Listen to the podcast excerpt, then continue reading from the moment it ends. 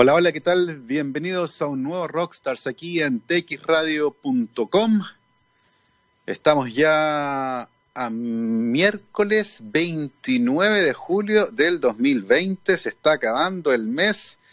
Esta es la última semana de julio, día primaveral acá en la zona central de Chile, en la capital Santiago. Tenemos cielos despejados y una temperatura muy, muy agradable. Aparentemente eso sería todo con el invierno.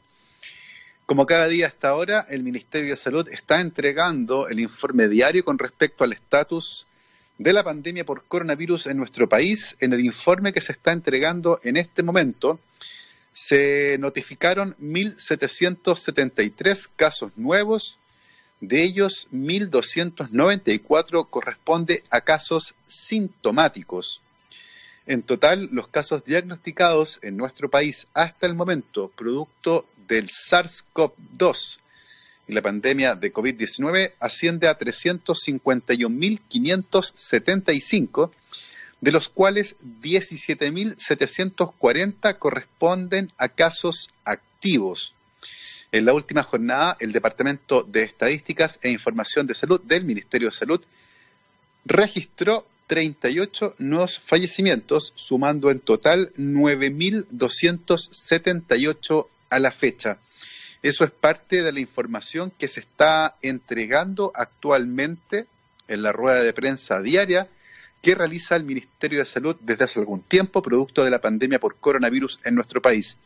Estamos viendo que se está comenzando a reabrir, al menos parcialmente, y en algunas comunas, al menos en Santiago, otras en regiones, lo dijimos durante la semana, Coquimbo, La Serena y Puerto están entrando en cuarentena producto del el aumento en el número de los casos.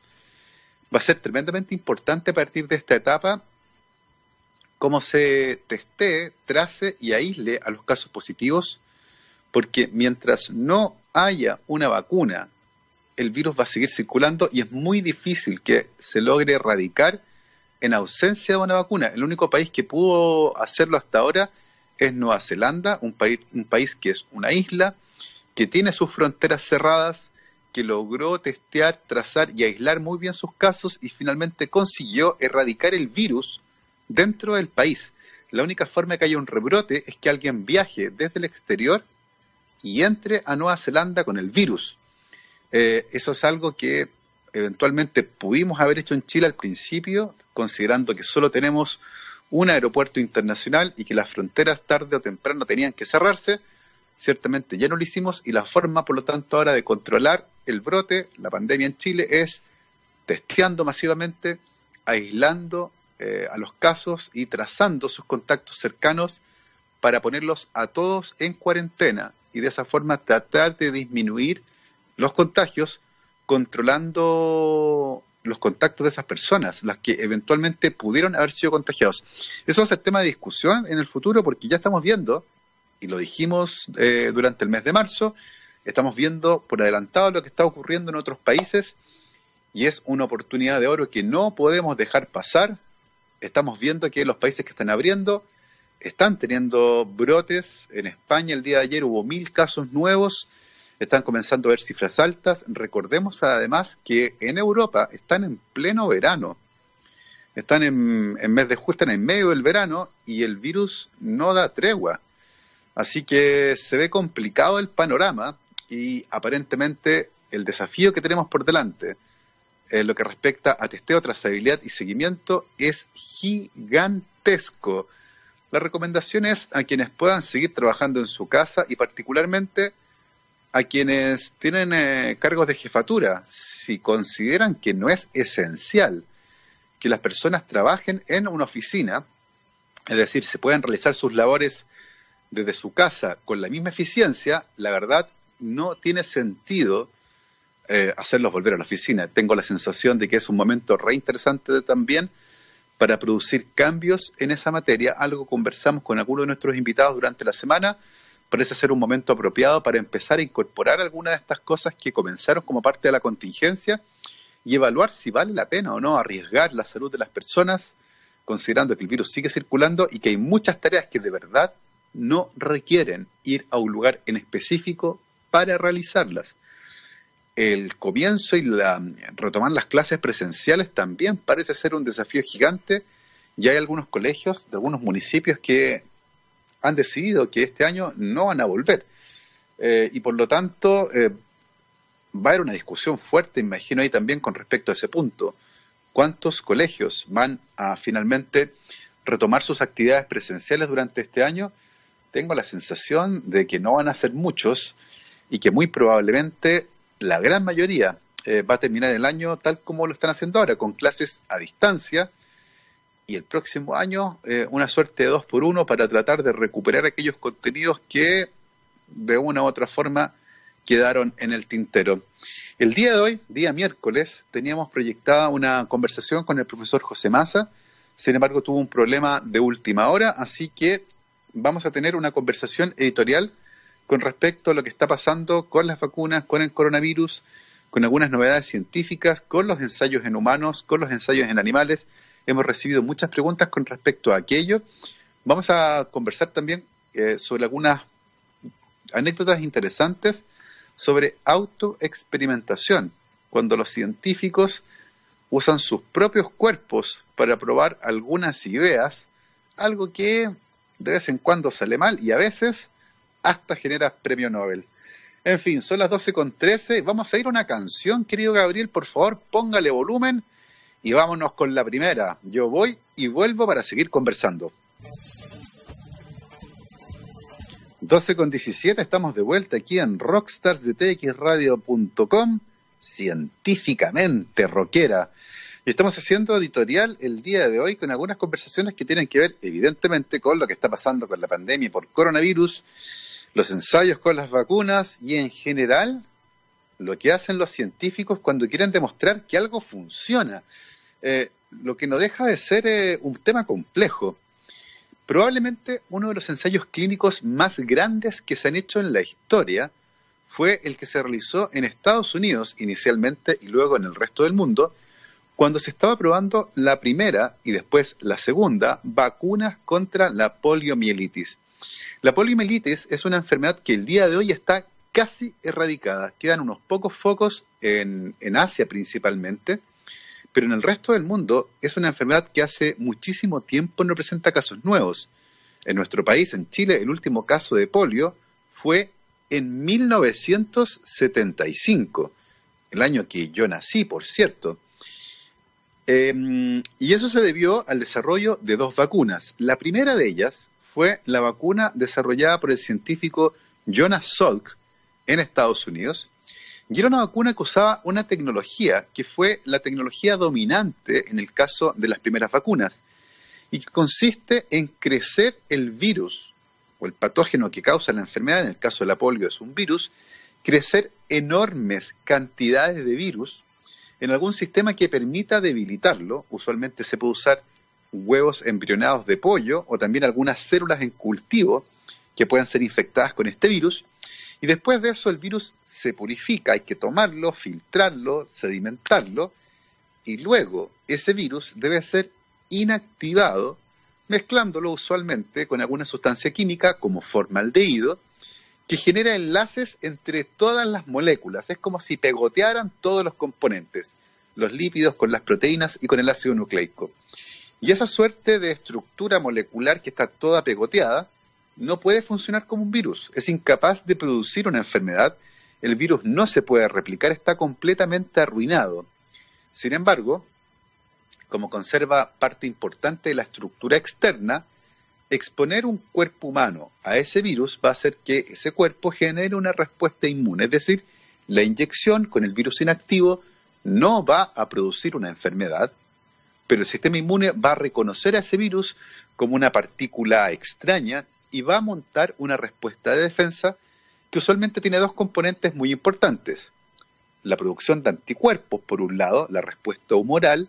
Los anticuerpos son proteínas que circulan en la sangre, son producidas usualmente por los linfocitos B, y esos anticuerpos identifican a las proteínas que tiene el virus, son capaces de unirse a ellas de manera muy específica, y por lo tanto los marcan para destrucción. Y también existe otra respuesta que es mediada por los linfocitos T, que también pueden reconocer a los antígenos virales, a las proteínas que tiene por fuera el virus, los pueden reconocer y los pueden destruir. Y eso permite controlar la infección e impedir que el virus, cuando entre a nuestro cuerpo, produzca una enfermedad. Básicamente, las vacunas generan una respuesta inmune a un patógeno debilitado o a una parte de ese patógeno, de tal forma que cuando nos encontramos con ese patógeno, somos capaces de ya tener montada una respuesta inmune y por lo tanto ese patógeno no puede producir una enfermedad o produce un cuadro que es mucho más débil de lo que hubiese sido en condiciones sin vacunarse. La vacuna que Jonas Salk había desarrollado era justamente de ese tipo. Creció cantidades gigantescas de este virus, lo purificó y luego lo inactivó mezclándolo con una sustancia química llamada formaldehído. Y ese virus, se supone, no debería causar infección, pero para eso hay que demostrarlo.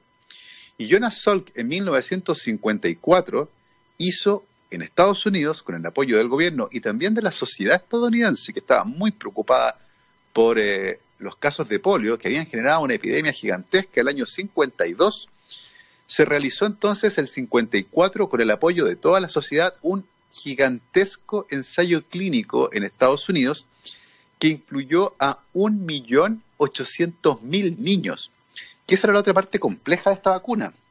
Eh, usualmente, eh, por la forma de transmisión, quienes adquirían polio eran niños de entre 5 y 15 años y por lo tanto la vacuna era para ellos, era una vacuna que era para los niños principalmente. Y hacer un ensayo clínico con niños es ciertamente algo sumamente complejo. Bueno, Jonas Salk completó este ensayo clínico y funcionó a la perfección. No hubo ningún problema con la generación de la vacuna, no hubo ningún problema con la tolerancia y la respuesta a la vacuna era una vacuna inyectable y además logró confirmar que el grupo de niños que recibió efectivamente la vacuna, hubo otro grupo control que no la recibió, lograron demostrar que en el grupo que recibió la vacuna, efectivamente, la incidencia de poliomielitis disminuyó de manera notable. Y por lo tanto, en este ensayo clínico con 1.800.000 niños, se logró demostrar que la vacuna era segura y además efectiva. Sin embargo, había un problema. El problema es que esta vacuna había sido desarrollada en un laboratorio universitario donde trabajaba Jonas Salk. Y para poder generar vacunas para todos los niños de Estados Unidos, sencillamente la universidad no daba abasto. Fue en ese momento entonces cuando las autoridades de salud decidieron licenciar la vacuna. ¿Qué quiere decir eso? Autorizaron a seis laboratorios farmacéuticos para que siguiendo la receta de Jonas Salk, fabricaran ellos ahora en sus instalaciones una vacuna que podía ser distribuida en Estados Unidos. Hubo una reunión entonces, se generó un dossier donde estaban todas las instrucciones para fabricar esa vacuna, se transfirieron a los laboratorios y hubo seis de ellos que cumplieron con los requisitos y obtuvieron el licenciamiento para fabricar y distribuir la vacuna contra la polio. Al poco tiempo, sin embargo, empezaron a aparecer casos de niños que habían sido vacunados contra la polio y a los que la vacuna les causó polio. Debido al método de fabricación, virus inactivo, la sospecha era que estaba teniendo alguno o todos los laboratorios problemas con la inactivación del virus. Y efectivamente se descubrió un poco más tarde que todos los casos estaban vinculados con un lote de vacunas que venía de un laboratorio en particular, el laboratorio Carter. El incidente Carter, como fue llamado a este problema, involucró a un batch, a una, una, fracción de las vacunas que fueron fabricadas y que por el volumen de virus que estaban siendo procesados en unos filtros muy complejos, el virus había sedimentado y cuando se agregó el formaldehído, solo el virus que estaba en la parte superior quedó en contacto con este reactivo químico y todo el virus que se encontraba hacia abajo no recibió una cantidad suficiente de formaldehído y por lo tanto en esa preparación en particular quedó virus funcional. Y eso fue lo que algunos niños recibieron en Estados Unidos. Fue un problema que tenía que ver mucho con el estado del arte, con lo que sabíamos en aquella época con respecto a la producción de vacunas y con algunas dificultades que tenían que ver con la producción industrial. No estaba preparada la industria para utilizar estos volúmenes de fabricación que eran gigantescos y nadie, nadie conocía los riesgos asociados al cambio en los volúmenes que se estaban manejando, tanto de virus como de vacunas producidas. El incidente Carter finalmente generó que todas las vacunas de ese laboratorio en particular, que fue el único que tuvo problemas, fueran retiradas rápidamente del mercado. Desafortunadamente, esas vacunas defectuosas igual fueron usadas en algunas niñas y niños en Estados Unidos. Algunos de ellos murieron, otros quedaron con parálisis y sin embargo, a pesar de este incidente, la vacunación contra la polio siguió teniendo altísimos eh, índices de cobertura. La gente estaba muy interesada en utilizar la vacuna porque la enfermedad en sí, la polio, era una enfermedad terrible. Y en Estados Unidos, varias encuestas de aquella época, de mediados de los 50, lo muestran, la gente le tenía miedo a dos cosas. En Estados Unidos de la posguerra, Segunda Guerra Mundial, años 50, después de la Segunda Guerra Mundial, a la bomba atómica ya habían visto lo que había pasado en Hiroshima y Nagasaki, la proliferación del arsenal nuclear en esa época era una realidad, y por lo tanto el miedo más grande que la gente tenía en Estados Unidos en la década de los 50 era lejos la bomba atómica, y en segundo lugar, la polio. Por eso, a pesar de este lamentable incidente que se debió a una serie de factores, incluyendo que estábamos muy probablemente en el límite del conocimiento científico, se generó este problema con esa vacuna, eh, ese problema se solucionó, ese fabricante en particular se retiró, los otros fabricantes tomaron nota de esto, siguieron teniendo muchísimo cuidado con el volumen de virus que incluían en sus filtros de vidrio, con la cantidad de formaldehído, con la agitación y se aseguraron de que todo el virus estuviera inactivo. Además, a esa segunda vacuna, a esa primera vacuna, perdón, a la de Jonas Salk, se sumó una segunda vacuna esta vez desarrollada por otro científico llamado Albert Sabin. La vacuna de Sabin, a diferencia de la vacuna de Salk, no era una vacuna inyectable, sino que era una vacuna oral.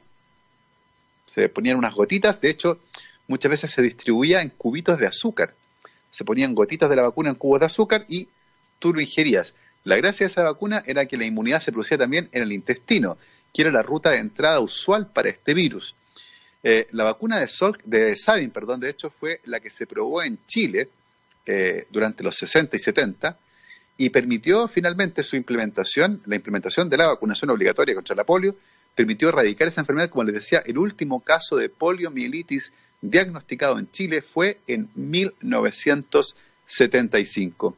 Una vacuna tremendamente exitosa, pero que tuvo un comienzo bastante complejo, como les decía yo porque a pesar de que la vacuna pasó todas las etapas de confirmación clínica, llegando a la fase 3 con 1.800.000 niños, durante el proceso de distribución y licenciamiento hubo un problema con un fabricante. Y eso también es súper importante. Cada vez que se fabrica y se distribuye un producto farmacéutico, fase 1, fase 2, fase 3, de ahí a la venta, siempre después de la fase 3 viene la fase 4, que es menos conocida, pero básicamente es lo que ocurre con un producto farmacéutico después de que se autorizó su, su comercialización, básicamente.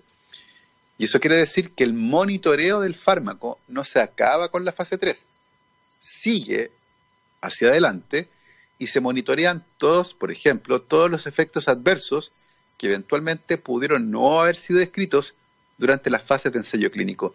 Y eso es tremenda, tremendamente importante. El día de hoy hay muy pocas vacunas que se utilicen y que se hagan con esta tecnología antigua de virus inactivos o bacterias inactivas. Si bien existen algunas todavía, hoy día la tecnología nos permite tener otro tipo de vacunas. Por ejemplo, en el caso de la, de la COVID-19 y del SARS-CoV-2, una de las vacunas que se está probando en el mundo y que de hecho ya está en fase clínica 3 la del laboratorio estadounidense Moderna, es una vacuna que consiste en un trozo de ARN mensajero, o sea, instrucciones que están tomadas del virus, y ese ARN mensajero tiene las instrucciones para que nuestro cuerpo fabrique una proteína viral. Es decir, nosotros fabricamos el antígeno. Y ese ARN mensajero viene incluido en esferas de lípidos que son básicamente nanopartículas hechas en el laboratorio. O sea, ni siquiera hay una partícula viral. Y además es solo un fragmento del genoma del virus, aquel que tiene las instrucciones para hacer la proteína spike. Y por lo tanto, no hay forma de que ese procedimiento genere una enfermedad, ya que no hay virus y solo hay un fragmento de la información genética. No están, por ejemplo, ninguna de las proteínas necesarias para formar eh, al virión, eh, ni tampoco las proteínas necesarias para que se replique el virus. Tampoco está el genoma completo, hay solo un fragmento que incluye las instrucciones para fabricar la proteína spike. Eh, y además, como les decía, no se ocupa virus, sino que son nanopartículas de lípidos, son esferas de grasa. Adentro va el mensajero, el ARN mensajero, y eso se inyecta en el brazo, en el músculo deltoides. La nanopartícula va a una célula, se fusiona, entrega esa molécula de ARN mensajero y nuestro cuerpo fabrica el antígeno, el que después es presentado, y eso eventualmente genera una respuesta inmune, que es lo que se está tratando de probar. En el caso de la vacuna de Oxford, tampoco se está ocupando el virus completo. Eh, en el caso de esa vacuna en particular, lo que se está empleando es un virus auxiliar llamado adenovirus de chimpancé, y ese adenovirus de chimpancé actúa como una suerte de caballo de Troya y dentro de él va la información genética del adenovirus modificada se sacó parte importante de la información que es esencial para que el adenovirus produzca enfermedad, particularmente para que se replique, y se reemplazó con un trozo de la información genética del SARS-CoV-2. De esta forma tenemos un adenovirus de chimpancé cuyo genoma fue modificado, se sacó un trozo para que ese adenovirus no produzca enfermedad y se reemplazó con un trozo de información genética del SARS-CoV-2 que de nuevo codifica para la proteína spike, que es la proteína que este virus tiene por fuera y que por lo tanto es la que usualmente es más inmunogénica, la que está más expuesta, la que el sistema inmune puede ver y puede generar una respuesta inmune contra ella. Esa vacuna está también en fase clínica de tipo 3, están reclutando a miles de personas y lo que tienen que confirmar ahora es que la vacuna sea efectiva y para eso parte importante del ensayo requiere vacunar a personas que estén expuestas al virus y que por lo tanto se pueda saber con cierto nivel de seguridad que la vacuna les confirió algún grado de protección. Eso ya se está realizando en Estados Unidos, Inglaterra, Brasil y Sudáfrica. Se están reclutando personas para que participen de ese ensayo clínico, como les digo. Miles de personas van a participar ahí y la idea es probar ahora de nuevo la seguridad y la efectividad de esa vacuna. Vamos a ir a la música y seguimos conversando acá en rockstarsdetxradio.com, científicamente rockera. Nos vamos con Deep Purple, esto se llama Fireball. Vamos y volvemos. 12 con 37, estamos de vuelta aquí en rockstarsdetxradio.com, miércoles 29 de julio del 2020. Estamos haciendo una editorial el día de hoy. Comentarios que nos gusta hacer aquí en la radio, hablar de actualidad científica, que tiene la agenda tomada, por supuesto, eh, cuesta mucho hablar de una cosa que no sea el eh, coronavirus y la pandemia que tenemos actualmente en el mundo, porque evidentemente todo gira en torno a ello, cambió nuestra vida, nuestra forma de hacer radio, las clases, por supuesto. Y ustedes a esta altura saben muy bien que los establecimientos educacionales han tenido que adaptarse rápidamente a este nuevo escenario y en muchos casos han tenido que desarrollar nuevas habilidades. Y en efecto educativo, en alianza con Core Skills y usando su experiencia de 15 años, crearon Aula del Futuro, que es un completo programa de apoyo que incluye tecnología especializada, servicios adecuados y seminarios en línea para capacitarlos en estas nuevas habilidades y apoyarlos en sus necesidades más urgentes. Algo que viene muy bien en este tiempo, particularmente pensando que este escenario, el de las clases a distancia, muy probablemente se va a mantener durante el resto del año. Si necesitan más información, vayan a www.efectoeducativo.cl. Los encuentran también en Facebook y como arroba en Twitter e Instagram. Comentamos al, al comienzo, durante la introducción del programa del día de hoy, de que una de las cosas que hay que hacer para tener una transición hacia la reapertura parcial de las actividades es una muy buena capacidad de testeo, trazabilidad y seguimiento de los casos nuevos. Esto es tremendamente importante. Y básicamente, consiste en que cada vez que ustedes diagnostiquen a una persona, ese diagnóstico debe ir seguido. Por ejemplo, se sienten mal y deciden ir al médico y los mandan a hacerse el examen. En el periodo de tiempo que pasa entre que ustedes se sintieron mal, van al médico y se hacen el examen y esperan el resultado, se espera que estén aislados, no pueden seguir funcionando. ¿ya? Si tienen sospechas que están enfermos, no pueden seguir, tienen que hacer cuarentena. ¿ya? Y si llegan a salir positivos en ese examen, muy probablemente estaban positivos desde antes y por lo tanto las personas con las que ustedes se encontraron en algún momento también pudieron haberse contagiado. Y es tremendamente importante poder contactarlas para que esas personas hagan cuarentenas preventivas. Por ejemplo, viajan en avión por trabajo a Puerto Montt y van en el avión y se sienten afiebrados, se comienzan a sentir mal. Llegan a Puerto Montt, hacen la pega que tienen que hacer, vuelven a Santiago, ya están mal, van al médico, se hacen el examen, hacen cuarentena, positivo. En ese momento es tremendamente importante avisarle a toda la gente que viajó en el avión con ustedes y a toda la gente con la que ustedes estuvieron en Puerto Montt que tienen que hacer cuarentena preventiva. Porque todos ellos estuvieron en contacto cercano con una persona que fue positiva. Si no hacemos eso, ese viaje en avión puede generar un brote, porque vieron a muchas personas distintas que siguieron con sus vidas y eventualmente eso puede hacer que el número de casos aumente. Y por lo tanto, los esfuerzos de la autoridad sanitaria no deberían estar tan centrados en la infraestructura hospitalaria, sino que antes de eso, la idea es, ojalá, no necesitar los ventiladores. Si los necesitamos porque estamos desbordados, bueno. Pero la idea es no llegar a eso. La idea es que previamente bajemos el número de... El R sub cero del virus hay que bajarlo. Se puede bajar de distintas maneras. Y una de ellas es haciendo que las personas identificadas como positivas se mantengan en su casa y los eventuales contagiados también, para con eso disminuir la cadena de contagio. La capacidad de testeo, trazabilidad y seguimiento es fundamental en esta etapa y todavía en nuestro país no está muy bien implementada, nos falta ahí. Eh, faltan recursos, faltan personas, eh, falta tener capacidad de cobertura y por lo tanto puede ser em, complejo intentar eh, reabrir de manera rápida, diría yo, sin tener esas herramientas. de hecho, estaba buscando la información de un amigo mío que está en Canadá en este momento y él comentaba algo que estaba ocurriendo en la ciudad de Alberta, en Canadá. Em, la positividad en Alberta, es decir, la tasa, el porcentaje de exámenes que da positivo del total de exámenes es del 2%. Dos de cada 100 exámenes realizados da positivo. En Chile estamos sobre el 10, entre el 10 y el 20 probablemente dependiendo de la ciudad. En Santiago creo que era alrededor del 12.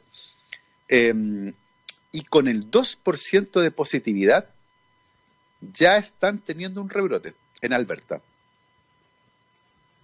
El día de ayer, en un solo día, tuvieron 82 casos con una tasa de positividad del 1,13%.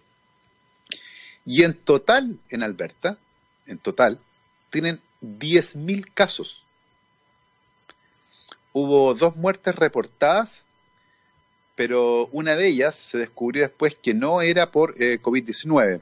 El total de muertos en Alberta es de 187. Y esto es sumamente interesante. Están viendo un pequeño rebrote con apenas un 1,13% de positividad. Y por lo tanto, el desafío es gigantesco. De hecho, tal como lo comentamos durante el mes de marzo, aquí mismo en la radio, eh, la capacidad de testeo es fundamental, por supuesto, para poder detectar los casos y para poder controlar eh, los brotes. Y lo que veíamos en Europa era que cuando eso no ocurría, los sistemas de salud se saturaban y la tasa de mortalidad subía. Y nosotros decíamos, ojo, tenemos un escenario bien favorable porque estamos viendo por anticipado lo que va a ocurrir con tres o cuatro semanas de anticipación. En Europa, yo les decía al principio, están en pleno verano, eh, la gente tiene, y eso es evidente, unas ganas locas de salir. Han estado encerrados durante meses. Y el problema es que están experimentando rebrotes que podrían ser muy violentos si las personas, además, no toman conciencia. Y acá hay un punto súper importante. He hablado con muchísima gente que me dice estar en el borde de su capacidad mental. Si ya no doy más, no puedo seguir encerrado, necesito salir. Bueno, ese necesito salir debe ir acompañado de medidas que no se nos pueden olvidar. Una es el lavado de manos, por supuesto. Eh, pero hemos visto, y la experiencia internacional así lo muestra, que el uso correcto de la mascarilla parece ser también tremendamente importante, sobre todo en espacios cerrados cuando se comparte con mucha gente.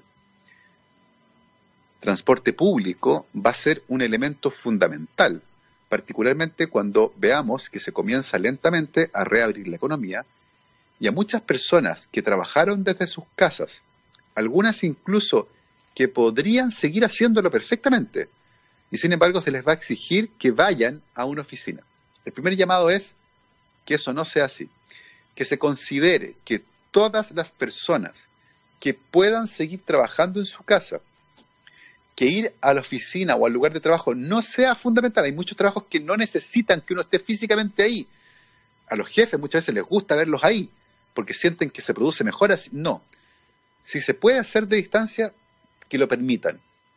Pero si por la naturaleza del trabajo eh, o porque los obligaron, tienen que ir al trabajo y tienen que tomar el transporte público en la mañana, sabemos lo saturado en Santiago al menos que va, por ejemplo, el metro o la micro, dos recomendaciones. El uso de mascarilla es fundamental. Ojalá de aquellas que tienen acá un clip y que permita ajustarla bien en la nariz. Un clip metálico que se baja así y que permite darle un cierre más o menos bueno acá. Y se pliega acá. Eh, lo más hermética posible. ¿ya? No tiene que ser una mascarilla en 95, pero sí, ojalá que lo más hermética posible.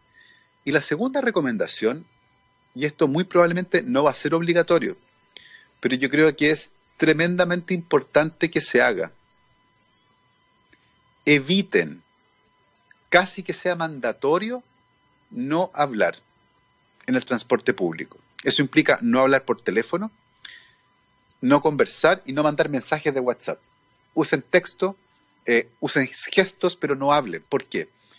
Porque sabemos, y hay dos estudios, uno publicado en Nature al principio y otro publicado en Science hace poco, de hecho a principios de julio, que muestran que cerca del 85% de los casos de COVID-19 no fueron diagnosticados. Son personas que eran asintomáticas o o con tan pocos síntomas que ni siquiera se dieron cuenta. Pero esas personas fueron responsables de casi el 80% de los casos detectados. Es decir, de los casos que sí diagnosticamos, muy probablemente el 80% de esos se contagió de gente que nunca se enteró que tuvo esta enfermedad. Y eso quiere decir que muchas personas andan por ahí diseminando el virus sin saberlo. ¿Cuándo lo diseminan? Cuando hablan. Este virus, el SARS-CoV-2, a diferencia del SARS-CoV-1 del año 2002-2004, replica se multiplica muy bien en la parte alta de las vías respiratorias. Epitelio nasal, garganta, qué sé yo, toda esta parte. Y por lo tanto es un virus que es muy abundante en una zona que tiene contacto cercano con el exterior. No necesitan toser hacia destajo para sacarlo, basta con hablar, porque al hablar pasan aire por la tráquea y ese aire sale y eventualmente puede expulsar pequeñas gotitas de saliva, sprays y gotas más grandes que llevan el virus, que es abundante en esta parte. Y por lo tanto, a diferencia del SARS del 2002-2004, este virus sí se puede contagiar de manera muy eficiente en personas que son asintomáticas o que tienen muy pocos síntomas. Los síntomas por lo general se producen cuando la infección se desplaza a la parte baja de las vías respiratorias, a la parte baja de los pulmones, afectando a los, alveolos. Y ahí es donde empiezan las complicaciones respiratorias, por ejemplo. La fase inicial con molestia en la garganta, por ejemplo, en algunos casos ni siquiera con eso. eh, el virus está presente muy cerca del exterior y por lo tanto hablar, toser, estornudar, respirar, hace que el virus salga. Y hablar particularmente lo hace muy bien y por eso es importante. Y la recomendación para todos los que usen el transporte público, eviten, de, hecho hay países en Asia donde está prohibido hablar en el transporte público. Se les pide a la gente que usen mensajes de texto, no mensajes de audio de WhatsApp, no llamada telefónica y no conversar. Porque al hacer eso, al impedir que la gente hable, baja considerablemente la cantidad de virus que se disemina, pensando particularmente en espacios públicos cerrados. Transporte público, probablemente el foco más importante. Y en ese sentido, la colaboración de las personas va a ser fundamental. Los usuarios del transporte público, eh, con sus mascarillas bien puestas, deberían evitar hablar para minimizar la cantidad de partículas virales que eventualmente se pueden juntar dentro de un carro de metro o dentro de un eh, bus del transporte colectivo. Así que esa es la recomendación, una buena higiene de manos, un buen uso de mascarilla, ojalá aquellas que tienen un clip en la nariz para que cierre sea lo más hermético posible y por favor eviten hablar. Eviten hablar porque con eso van a disminuir la cantidad de virus que eventualmente expulsan de su cuerpo si es que ustedes llegan a estar contagiados. Así que esas son las medidas que deberíamos empezar a socializar en este momento, pensando que durante esta semana, por ejemplo, eh, y algo que puedo ver, eh, yo vivo a los pies de una plaza, en una esquina muy transitada de Santiago, en Pedro de Aldía con Bilbao, y esta semana la verdad es que la actividad es la más alta que he visto en meses, en meses. Eh, muchísimo tráfico, tránsito vehicular, y a diferencia de lo que vi en los últimos cuatro meses, gente en la plaza, fumando, conversando, paseando. Algo que durante cuatro meses acá no se vio. Y tengo la sensación entonces de que muchas de las medidas de control se relajaron completamente. La parte comunicacional tiene que ser tremendamente clara. La normalidad no va a existir hasta que nos vacunemos. Y por lo tanto, todas las actividades que hagamos en la calle deberían ser con mucha precaución. No juntarse con nadie que no viva con ustedes, usar mascarilla en espacios cerrados, evitar las concentraciones de personas en la medida de lo posible. Ya se habló de eh, los contactos máximos, cinco personas por, por casa, información que fue tomada, eh, y lo dijo el ministro París en un programa de televisión del día domingo, información que copiaron de las medidas que fueron tomadas en otros países. Eh, en los países donde hay reapertura, por ejemplo, se decretó que el máximo de personas que se podían juntar en una casa era de 10 personas, considerando las que viven en esa casa. O sea, si una casa habían 5 y 5 más, y se acabó. Sin embargo, no se consideró, por ejemplo, que la superficie de las casas en Europa es distinta a la superficie de las casas en Chile, me refiero al metraje. Y meter 10 eh, personas en 50 metros cuadrados puede ser muy mala idea. Así que tener cuidado con eso, eh, mantener la higiene de manos, el uso de mascarillas en lugares públicos cerrados, eh, principalmente el transporte público, y ahí evitar hablar. Creo que esa medida también, que no, no la he escuchado de manera recurrente, me parece a mí que es sumamente importante que se comience a socializar. Lo importante que es no hablar en el transporte público para disminuir en la medida de lo posible la cantidad de gotitas de saliva que se emiten al momento de, de hablar y que eventualmente pueden llevar al virus, lo que obviamente puede producir y aumentar el contagio en una etapa particularmente crítica, que es esta etapa en la que estamos ya empezando a hablar de desconfinamiento, eh, estamos empezando a hablar de mm, retomar parte de nuestra normalidad, ¿cierto? Así que sumamente importante tener en cuenta esas medidas. Les recuerdo que el día de hoy el Ministerio de Salud informó de 1.773 nuevos casos positivos. En Chile el total de personas confirmadas con COVID-19 es de 351.575, una cifra altísima. El total de fallecidos confirmados, probablemente el límite bajo de esta cifra de personas que han muerto por eh, la COVID-19, es de 9.278. Si uno considera los casos sospechosos, y teniendo en cuenta que la circulación de otro tipo de virus es muy baja y que muy probablemente todos esos sean por COVID-19, es mucho más probable que nos acerquemos a esa cifra. El número total de víctimas fatales, incluyendo casos sospechosos, es de 13.461. El año pasado, en Chile, producto de la influenza, que es otra enfermedad viral respiratoria aguda y grave, enfermedad para la que tenemos una vacuna, pero es una enfermedad comparable, el año pasado en Chile murieron 66 personas de influenza. Y de esta enfermedad han muerto 13.461 en el límite más alto con casos sospechosos. Son dos órdenes de magnitud, son 160 veces la cantidad de personas muertas, es realmente tremendo. Eh, de los 1.773 casos nuevos, 1.294 son con síntomas, 346 no tienen síntomas y 133 aún no han sido notificados. Eh, tenemos 18.380 casos por millón de habitantes, 20.447 si se consideran los casos probables, y de los 213 países o territorios, somos el octavo del mundo, el octavo del mundo, y el quinto per cápita. Estamos ahí punteando entre los países que han sufrido peor esta pandemia.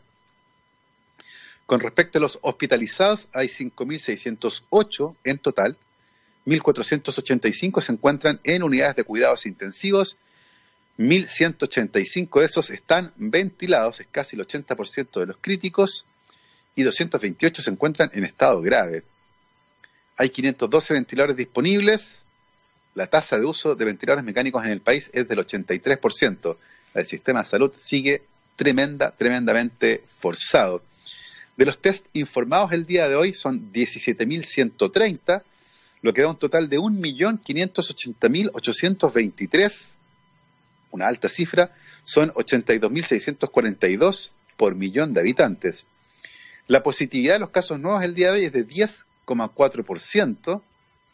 La positividad total eh, es de 22,2%, esa es la acumulada, la del día de hoy es de 10,4%, o sea, ha ido bajando lentamente la positividad. Estamos en el lugar número 24 en positividad, en el lugar 48 per cápita. Las conclusiones de los eh, datos entregados el día de hoy es que estos 1.773 nuevos casos es la menor cifra en una semana, en siete días. Los 38 fallecidos anotados el día de hoy es la menor cantidad de personas muertas en más de un mes, en 36 días. Los eh, hospitalizados, los 5.608 hospitalizados y los 228 en estado críticos son también los dos números más bajos en 65 días. Sin embargo, el número de test realizados, 17.130, es el menor de los últimos siete días y la positividad diaria del 10,4% es la más baja, es la segunda, perdón, más baja de los últimos 89 días.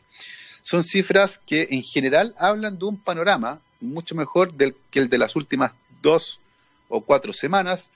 Vamos, por cierto, en buen camino pero hay que tener mucho cuidado con el entusiasmo. Recuerden ustedes que la nueva normalidad y sería tomar café con los amigos, muy probablemente comunicacionalmente fue una de las peores cosas que se hicieron durante la pandemia por coronavirus. Ese mensaje generó muchísima, muchísima confusión en la población que de alguna forma pensó que ya había pasado lo peor y eso generó una suerte de rebrote sin nunca bajar un pic. Volvimos a subir, muy parecido a lo que ocurrió en Estados Unidos. Ojo con eso, yo miraría de manera bien crítica y analítica lo que está ocurriendo en Estados Unidos, que también subió, bajó un poquitito, hizo una suerte de meseta y volvió a subir, muy similar a lo que ocurrió en Chile. De hecho, tienen varios estados con graves, graves problemas. Así que atención también con lo que está pasando en Estados Unidos, lo que está pasando en Europa, muy importante. España, Italia, Alemania, ver cómo están evolucionando, porque nosotros nos vamos a enfrentar a ese escenario pero todavía es invierno acá. En Europa están en verano, pleno verano, acá estamos en pleno invierno. No se dejen engañar por el día como está, porque las enfermedades respiratorias siguen circulando, así que a no relajarse, a seguir usando mascarillas ciertamente, a insistir con el lavado de manos, que es tremenda, tremendamente importante, y eh, la recomendación que les hago yo desde acá, desde la radio, si son usuarios del transporte público, por favor, eviten hablar arriba del colectivo, del taxi, de la micro o del metro. Usen mensaje de texto, usen señas, no hablen y eso va a favorecer que se disemine menos el virus. Así que esa es la recomendación que hacemos desde aquí, desde Rockstars, en txradio.com, científicamente rockera. Son las 12.58 y estamos finalizando la entrega del día de hoy, una entrega especial porque fue editorial. Teníamos una conversación con nuestro querido profesor Massa, pero tuvo un problema personal, esperamos contar con él la próxima semana y tener de nuevo una de esas fantásticas, fantásticas conversaciones en las que el profe Massa nos lleva por un paseo por la ciencia y las chasconeamos bien chasconeadas, como nos gusta aquí en Rockstars. Yo me voy ahora, lo dejamos hasta aquí, pero como siempre, nos vamos con muy buena música. Y el día de hoy llega al All You Need Is Rock, la banda australiana ACDC, una de las favoritas de esta radio nos vamos con este playlist de una hora en All You Need Is Rock. Yo los dejo aquí y se van con Dirty Rich Done Dirt Cheap. Nos vemos mañana, que estén muy bien. Chao Gabriel. Chao amigos, que estén bien. Chao, chao.